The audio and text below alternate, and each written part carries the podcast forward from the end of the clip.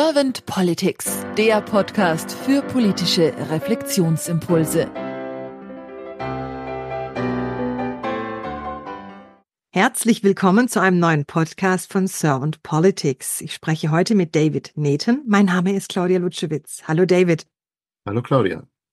David, ich habe mich sehr auf dich gefreut. Denn du bist für mich einer der besonderen Menschen. Du bist Sänger von erstem Beruf und ich habe so die Erfahrung gemacht, dass Musiker ganz besonders schwingen und auch mit der Resonanz zu anderen Menschen einen ganz besonderen Zugang haben. Und ich glaube auch, dass ihr Musiker ganz anders zuhört und hinhört. Ist wahrscheinlich der Situation auch geschuldet, weil ihr euch ja auch abstimmen müsst. Ihr müsst ja die Einsätze planen, zusammen auch harmonisieren, wenn ihr im Orchester seid. Und du bist ja selber auch Dirigent und Chorleiter, so dass ich denke, du musst ja schon ein extremes Taktgefühl haben. Und bevor wir jetzt aber gleich in die Politik einsteigen, und ich bin da auch schon sehr gespannt auf deine Antworten, stelle ich dich noch ein bisschen weiter vor, David, weil du eben nicht nur Sänger bist, sondern du bist auch Oberstudienrat. Und zwar, ich glaube, für die Fächer Musik und Literatur, wenn ich das richtig recherchiert habe. Und du bist Referent zum Thema Führung mit Haltung für Verwaltung der Zukunft bei der Heinrich Böll Stiftung. Und du bist auch Gesellschafter und COO von Netzwerk Zukunftschancen UG. Und jetzt kommt's. Du hast das Votum des Kreisverbandes Bündnis 90 Die Grüne des Kreis Viersen für die Bundestagswahl 2025. Deswegen bin ich jetzt mal echt gespannt auf deine Antworten, David. Und wenn du keine erste Frage an mich hättest, dann würde ich jetzt einfach starten. Genau, machen wir. Legen wir mal los. David, wenn du dir so die Aufgabe von Politik mal durch Herz und Hirn wandern lässt und das vielleicht auch von der Schwingung bei dir ein bisschen abstimmst in deinem Körper, was ist für dich die Aufgabe von Politik? Ich glaube, die Aufgabe von Politik, insbesondere eine zukunftsorientierte Politik, das sage ich auch extra, ist oftmals als Begleiter und Korrektiv von gesellschaftlichen Strömen zu fungieren. Ähm, ich glaube, eine, eine meiner Herzensthema, über die wir sicherlich aus, auch gleich sprechen werden, ist die notwendige Bildungswende, die wir in der Bundesrepublik brauchen. Und ich glaube, gerade da wird es deutlich, dass die Politik eigentlich die einzige Instanz ist, die die Möglichkeiten hat, Gesetze und Erlasse zukunftsfest zu überprüfen, neu zu erstellen, dahingehend, ob wirklich Strukturen eine solche Bildungswende möglich machen oder nicht. Und deswegen, deswegen, ich bin, ich bin ein sehr starker Befürworter von Politik als natürlich Repräsentanz der Menschen in der Gesellschaft, aber dann aber auch als Gesamtkorrektiv. Mhm.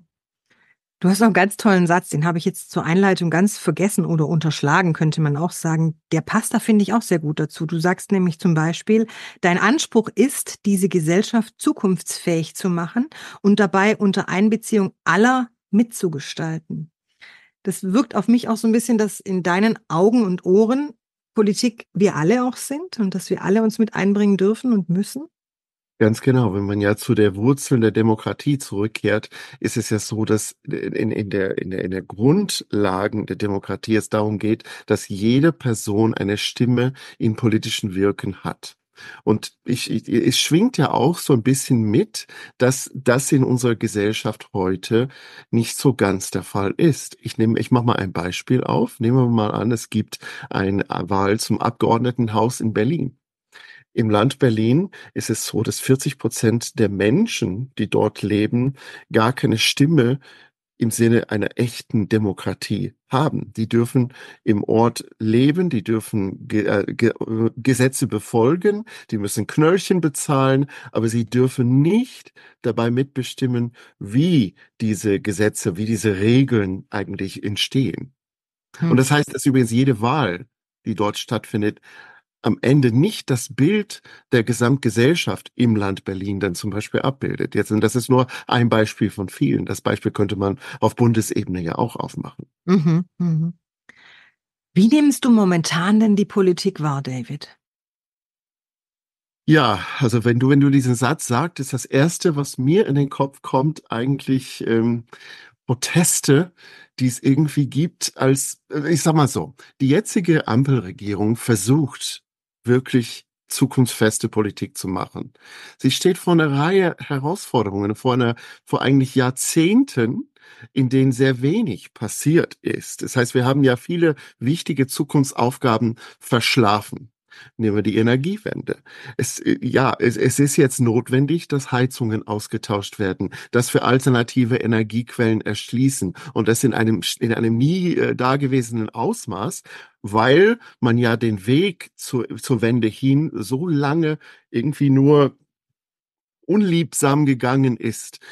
ich sag mal, wenn ich ein Ziel habe und das Ziel ist dann oben auf einem Berggipfel irgendwo, wo ich hinkommen muss, also die wirkliche nachhaltige Energiewende, je länger ich warte, um zu beginnen, diesen Gipfel zu erklemmen, ich gehe zwar weiter in der Zeit, aber je näher ich an diesen Gipfel rankomme, desto steiler wird der Weg, desto anstrengender wird der Weg. Und das ist, das ist jetzt ein Beispiel von vielen, wo zum Beispiel Politik handeln muss und auch natürlich dann Unmut in der Gesellschaft dabei erzeugt. Es erzeugt halt Reibung, Transformation und transformative Prozesse im Rahmen der soziologischen und ökologischen Transformation, in der wir uns insgesamt gesellschaftlich befinden.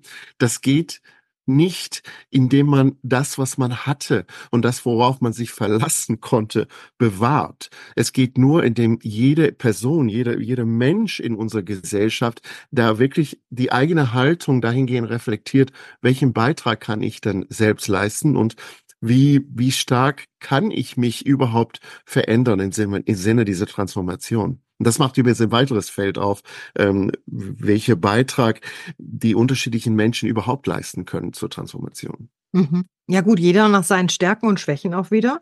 Jeder nach seinen Ressourcen oder Kapazitäten, ja klar. Und ich fand das Beispiel von dir jetzt sehr schön mit dem Berg, weil Bergsteigen ist schweißtreibend.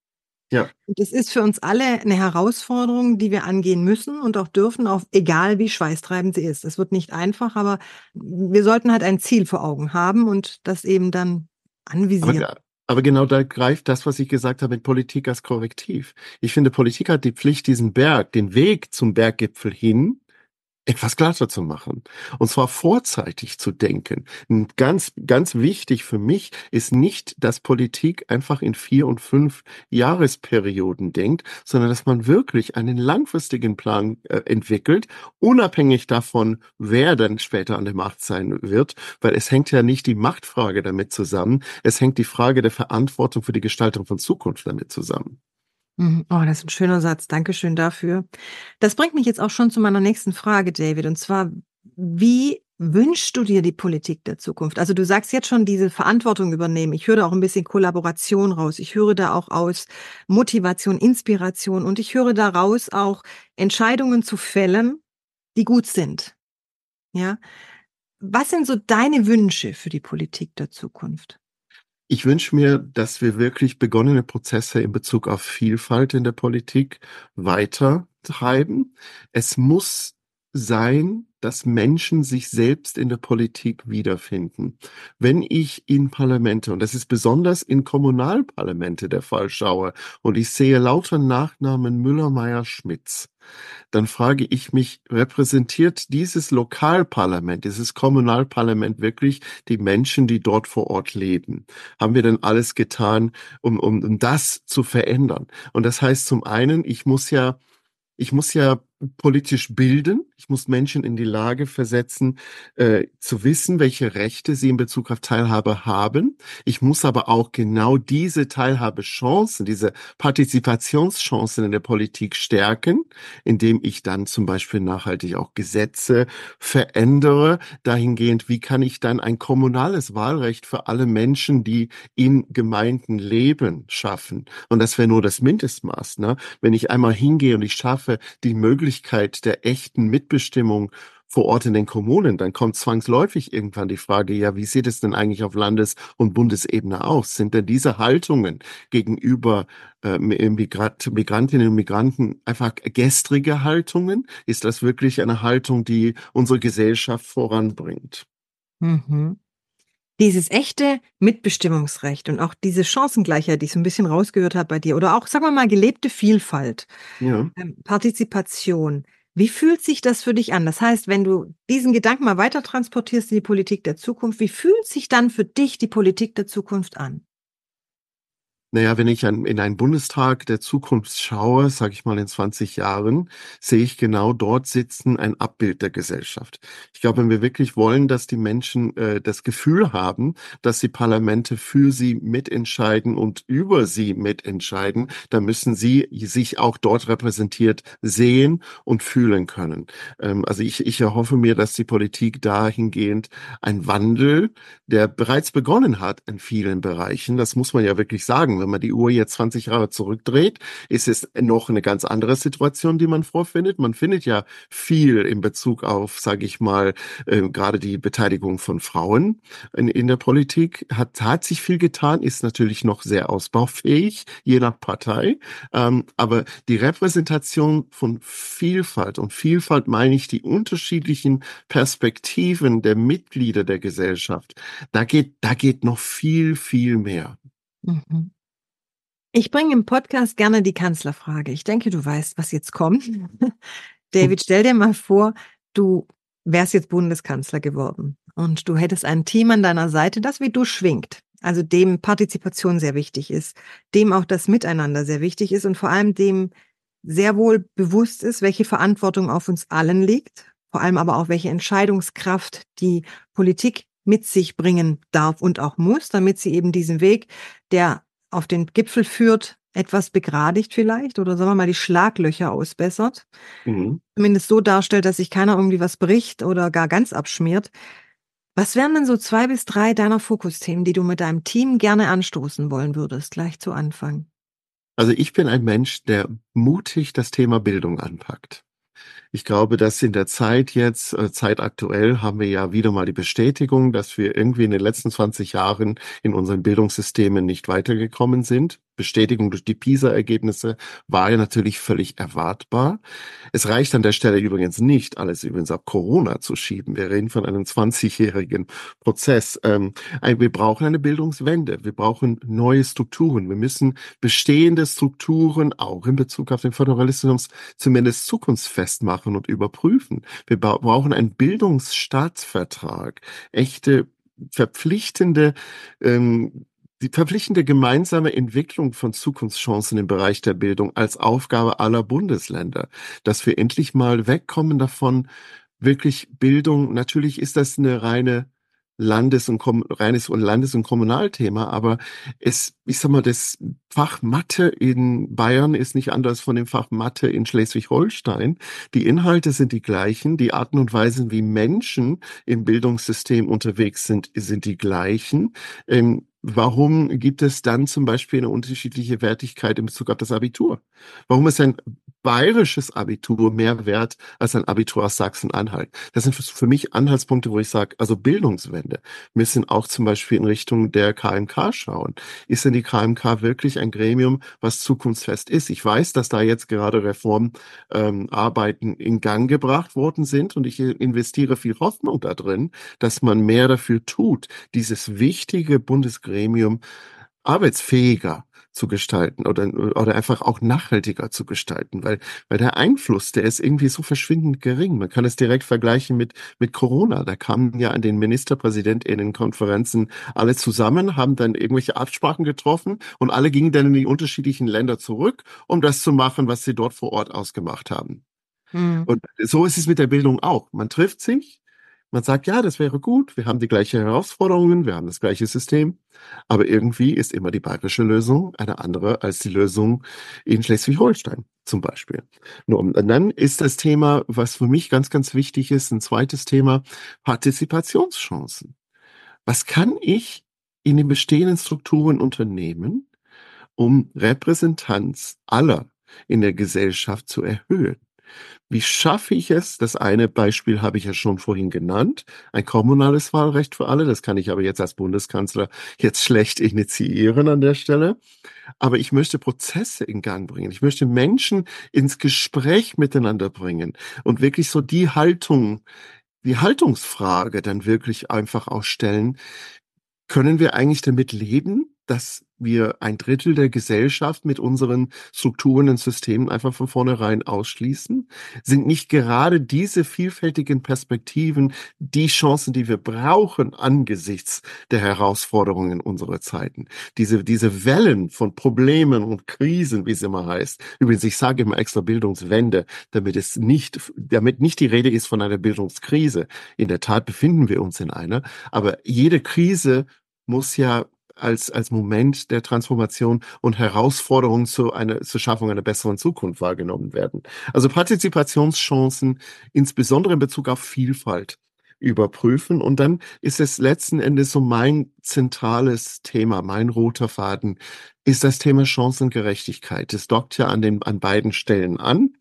Ähm, Chancengerechtigkeit im Bildungssystem. Ich will, dass jeder Mensch im Bildungssystem die Chance hat, egal wo er wohnt, egal welcher sozialökonomischer Status das Elternhaus hat, gleiche Bildungschancen zu erhalten. Wir sind ein so reiches Industrieland, eines der reichsten Länder der Welt. Und das muss möglich sein. Das ist etwas, wo Deutschland schon immer Vorbild war. Das deutsche Abitur galt in den 60er, 70er, 80er Jahren als weltweit einmalig. Das deutsche Meistersystem, wenn ich, wenn ich, wenn ich zurückdenke, ich habe meine Opernzeit, ich denke an die Oper Meistersinger von Nürnberg, wo die unterschiedlichen Zünfte gefeiert werden. Das ist, das ist so deutsches Kulturgut, aber das ist so auch gleichzeitig, das war etwas, was in Deutschland erschaffen worden ist, das Deutschland einmalig und Weltspitze gemacht hat. Und das, das, das bot eine Vielfalt der Menschen in der Gesellschaft, die sich zugegeben heute dramatisch verändert hat,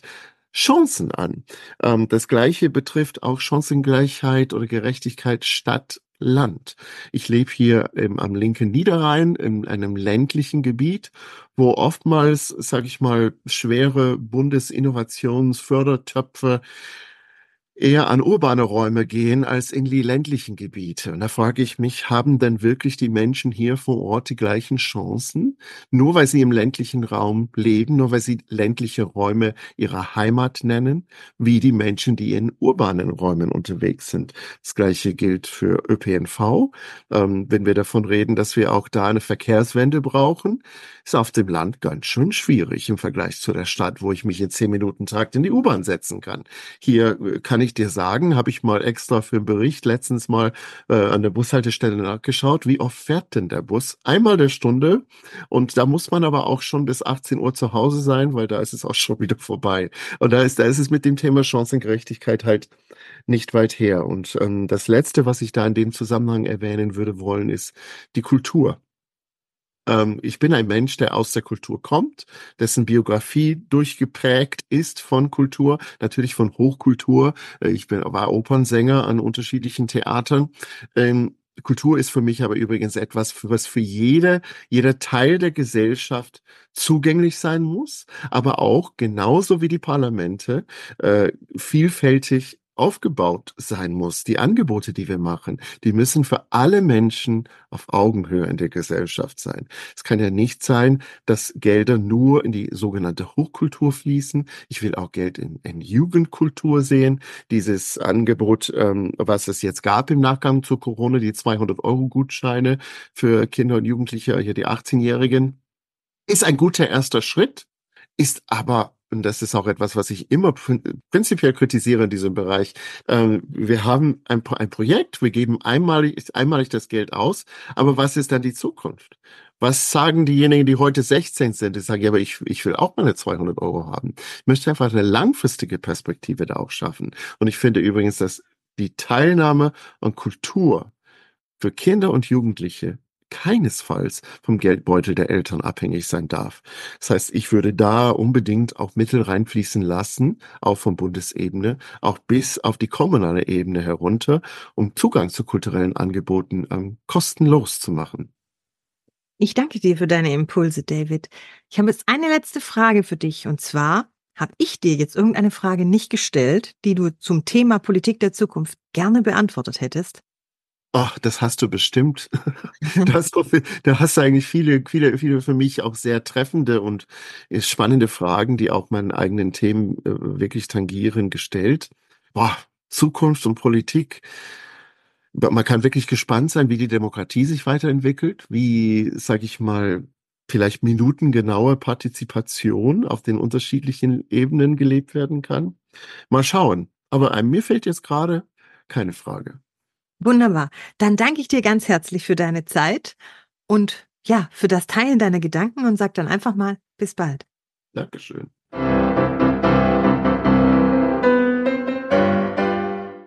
Servant Politics gibt's auf Spotify, Apple Podcasts und überall, wo es Podcasts gibt. Abonniert uns gerne und hinterlasst uns eine Bewertung.